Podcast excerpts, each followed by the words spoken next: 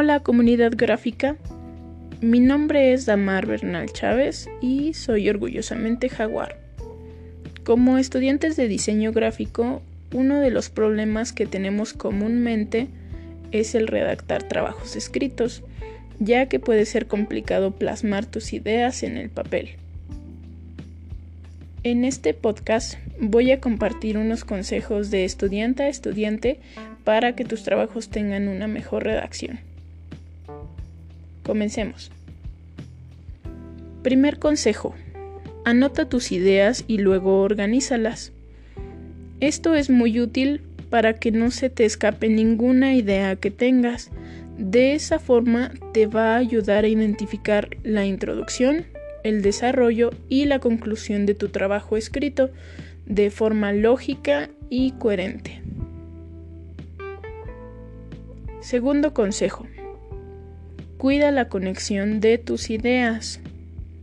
A veces es un poco difícil que se entienda lo que estamos escribiendo. Para eso es importante el cuidar los conectores que entrelazan las ideas y conceptos que vamos a escribir. Eh, ¿Qué son los conectores? Los conectores son palabras, frases u oraciones como acerca de o asimismo que indican la lógica en el texto. Te voy a dar dos ejemplos de conectores, uno mal y uno bien.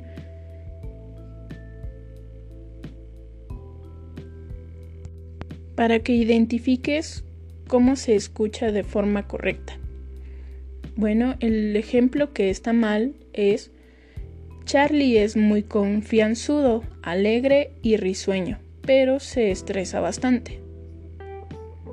Ahora, el ejemplo que está bien es Charlie es muy confianzudo, además de ser muy alegre y risueño, pero sin embargo se estresa bastante. Como podrán escuchar, los conectores fueron además de y sin embargo. Estas dos palabras tan sencillas permitieron que la frase se entendiera de una forma diferente, se escuchara de una mejor manera más agradable al oído y que tuviera una mejor redacción. Tercer consejo. No emplees palabras que no requieras. Muchas veces escribimos palabras u oraciones que no son necesarias y con frecuencia adornamos una idea y le damos muchas vueltas a esa misma idea. Como consecuencia, el ser redundante y escribir exceso de palabras le resta calidad a tu trabajo y lo hace aburrido. Mm, te aconsejo que evites dar explicaciones innecesarias o muchas vueltas a un tema para llegar al mismo punto. Sé preciso e indispensable con lo que quieres escribir. De la misma manera te daré dos, dos ejemplos de cómo no tienes que emplear palabras innecesarias.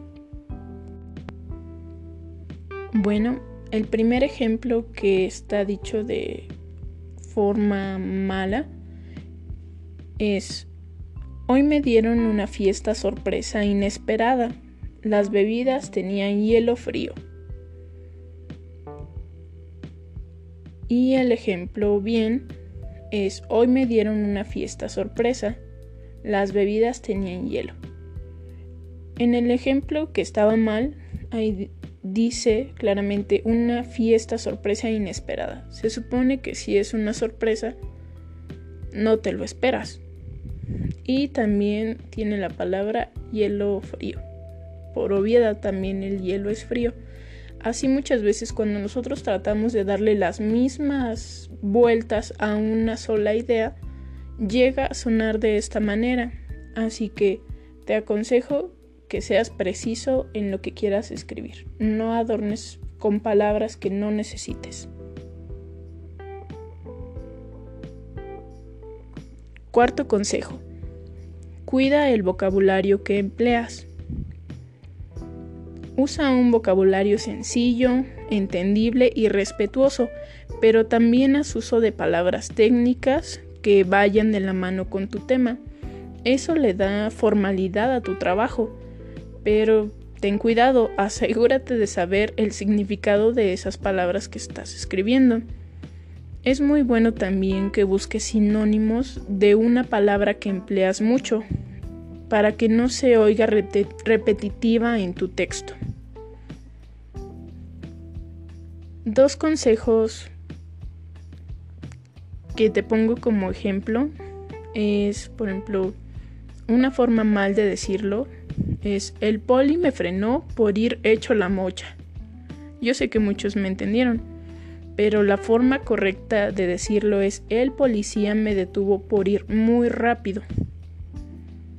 Ese lenguaje coloquial que estamos utilizando tiene que ser preciso, entendible y sin cambiar palabras por unas que sean ya sea o antisonantes o que no sean correctas para tu texto. Quinto consejo. Cuida la extensión de los párrafos.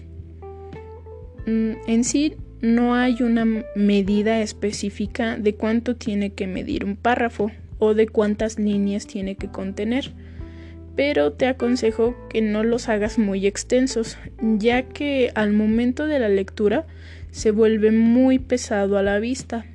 Por eso es mejor que redactes párrafos de diferente extensión, cuidando la idea que, que estás expresando.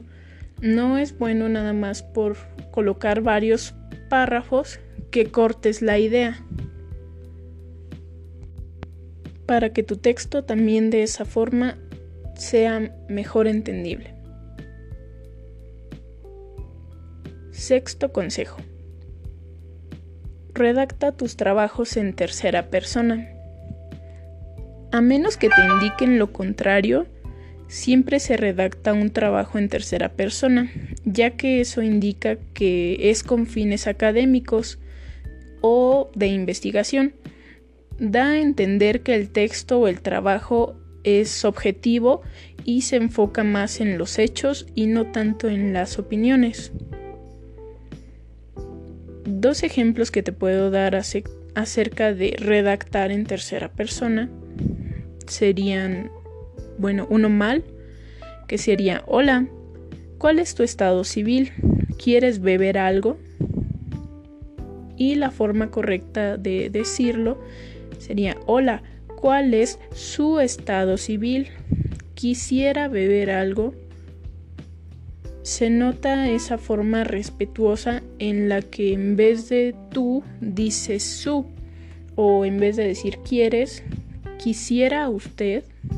Esa es la forma correcta de redactar un trabajo de investigación. Séptimo consejo. Respeta la autoría del material consultado. Al copiar texto o fragmentos de un libro, artículo, trabajo, etc., con el que te estés basando o del cual estés tomando información para tu redactar tu trabajo, siempre recuerda señalar la fuente consultada y hacer referencia de dónde estás obteniendo esa información o por ejemplo, poner qué autor es el que redactó esa parte, entre otras. Eh, te recomendamos el sistema Harvard, ya que es uno de los sistemas de citación más completos que hay para que puedas hacer correctamente tus referencias y tu trabajo esté completo y sin intervalos con esto. Bueno, jaguares gráficos, esto sería todo de mi parte. Les agradezco su tiempo y espero que les sea de mucha utilidad los consejos que les estoy brindando. Les deseo éxito en todo lo que se propongan y que siempre sigan hacia adelante. Adiós, cuídense mucho.